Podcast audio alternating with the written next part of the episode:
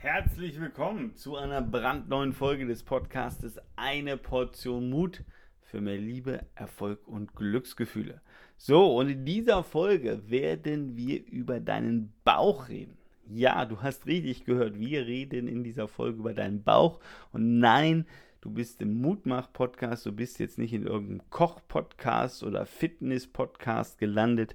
Nein, wir reden über deinen Bauch. Und warum reden wir heute über deinen Bauch?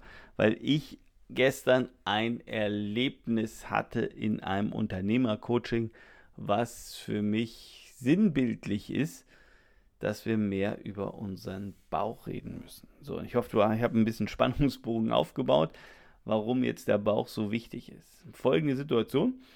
Ähm, der Unternehmer Thomas ähm, hat ein Versicherungsunternehmen.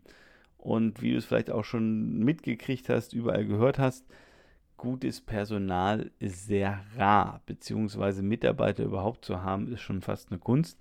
Und so geht es dem Thomas auch, dessen Geschäft eigentlich wächst und der mehr Nachfrage hat, als er bedienen kann. Sprich, er sucht auch händeringend Mitarbeiter. So, und in dem Coaching-Call war es so, dass er sagte, Mensch, Timo, ähm, heute müssen wir unplanmäßig ähm, ja, das Thema Mitarbeiter äh, besprechen, weil ähm, ich will eventuell zwei Mitarbeiter einstellen, bin mir aber unsicher und brauche jetzt einen Sparringspartner und möchte mal mit dir diskutieren, ob, du das, ob das Sinn macht oder nicht.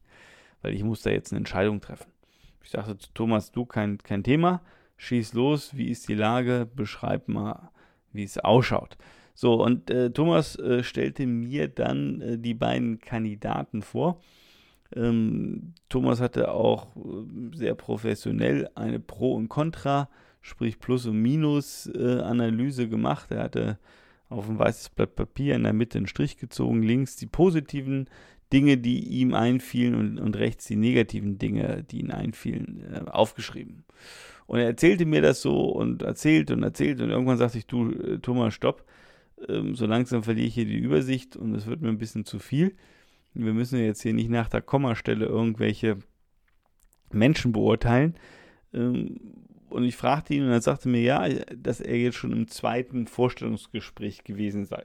Und dann sagte ich zu ihm, na, top, Thomas, so, ähm, jetzt erzähl mir doch mal, was hat dir denn dein Bauch, Schrägstrich, dein Bauchgefühl nach dem ersten Termin gesagt? Und dann sagte er so, Timo, das war eigentlich ziemlich klar. Ne? Bei dem einen hm, hat er gesagt, das ist so ein Luftikus super talentiert, guter Verkäufer, kann sich un unglaublich gut verkaufen, redet gut, gescheiter Junge. Aber er sagte so vom Bauchgefühl, ähm, der will unbedingt ganz viel Kohle machen und das ganz schnell. Ähm, sobald er ein besseres Angebot hat, ist der weg. Also den, den, im Worst Case arbeite ich den ein und dann nach einem halben Jahr ähm, reitet er davon.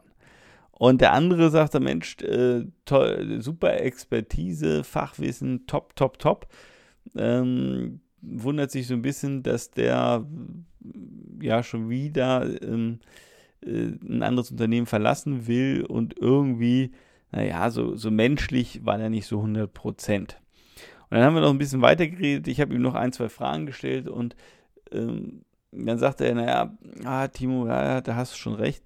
Ähm, also eigentlich immer, wenn ich auf mein Bauchgefühl nicht gehört habe, war es falsch. Und dann sagte ich so zu Thomas, stopp, stopp, Thomas. Hey, du hast ja gerade die Antwort selber gegeben. Du hast mir gerade gesagt, immer wenn du nicht auf dein Bauchgefühl gehört hast, war es falsch. So, und äh, jetzt, wenn man mal einen Schritt zurücktritt, äh, was ist hier beim Thomas passiert? Äh, Thomas hat einfach äh, Sorgen und Nöte, was Mitarbeiter angeht. So, und sein Bauchgefühl hat nach dem ersten Bewerbungsgespräch mit beiden ähm, eigentlich klar ausgeschlagen, beziehungsweise hat klar den Daumen gesenkt und hat gesagt, naja, die beiden sind es nicht. Aber weil die Not so groß ist, hat dann, ähm, ja, ist dann sein Quatschi äh, reingesprungen und hat gesagt, hey, Thomas, alter Kumpel, komm, du kannst so viel mehr Kohle machen, da liegt so viel Potenzial auf der Straße, das musst du nur aufheben. Und die beiden Mitarbeiter, die sind wirklich nicht schlecht, die können einiges und die wirst du schon irgendwie hinbiegen. Den einen wirst du schon motivieren, dass der dann lange bei dir bleibt. Und den anderen, naja, der ist menschlich nicht so gut, aber der ist fachlich eine Bombe. Da kann man über das ein oder andere Mal hinwegsehen. Hauptsache, du hast zwei neue Mitarbeiter. Also Labarababa, ähm, ich erzähle das gerade so ein bisschen lustig, gequatscht, gequatscht, gequatscht. Und der entscheidende Punkt ist aber, dass er selber gesagt hat, dass es immer falsch war, solche Entscheidungen aufgrund äh, oder gegen sein Bauchgefühl zu treffen. Und lange Rede, kurzer Sinn. Ähm, für Thomas war das auf einmal dann völlig klar, dass er die beiden Menschen nicht einstellen wird, weil eben sein Bauchgefühl da angeschlagen ist. So, und ich weiß nicht, wie es in deinem Leben ist, wie deine Bilanz ist, ob du sagen kannst, hey, ähm, eigentlich egal, ob ich mal mein Bauchgefühl gehört habe oder nicht, ähm, mal war es richtig, mal war es falsch, oder ob du wie Thomas und ich selber auch eigentlich eine klare Tendenz hast. Also ich kann aus meinem Leben auch sagen, gerade wenn es um große Entscheidungen geht, äh, wenn ich dagegen mein Bauchgefühl gehandelt habe, dann ging es immer in die Hose im wahrsten Sinne des Wortes. Beziehungsweise, wenn ich auf mein Bauchgefühl gehört habe, wurde ich noch nicht enttäuscht. So, und ähm, was ist jetzt hier die, ja, die Quintessenz dieser Story? Ähm, ich glaube, und das ist so ein bisschen äh, meine Ermutigung an dich. Und damit, äh, mit dem ersten Punkt, haben schon die meisten Menschen extreme Schwierigkeiten. Und zwar mal überhaupt unser Bauchgefühl wahrzunehmen. Weil wir haben natürlich einen unheimlich starken Quatsch im Kopf, der alles rationalisiert und der sofort reinspringt und Dinge bewertet, analysiert und tut und macht und, und, und, und sonstiges Zeug. Ähm, aber das Bauchgefühl agiert ganz anders. Das ist einfach, wie es schon heißt, ein Gefühl, was wir haben, wo wir ein Gefühl haben, ich sollte etwas tun oder nicht tun. Und es da keine Liste gibt, wo man irgendwie zehn Dinge aufschreibt und bewertet oder sonst irgendwas macht. Es ist keine Formel, die man irgendwie herleitet. So wie es unser Quatschi im Kopf gerne ha äh, haben würde. Nein, es ist einfach ein Gefühl und ein Gefühl lässt sich dann auch manchmal ganz schwer in Worte fassen oder beschreiben, weil es ein Gefühl ist. So, also das heißt, der erste Schritt, glaube ich, den wir mehr machen sollten, mal unser Bauchgefühl bewusst wahrnehmen. Und dann, wenn wir das getan haben, kommt der zweite Schritt. Und du bist ja hier beim Mutmach-Podcast oder bei einer Portion Mut, ja, die wir jetzt nämlich brauchen, unserem Bauchgefühl zu vertrauen und das umzusetzen oder etwas nicht zu tun.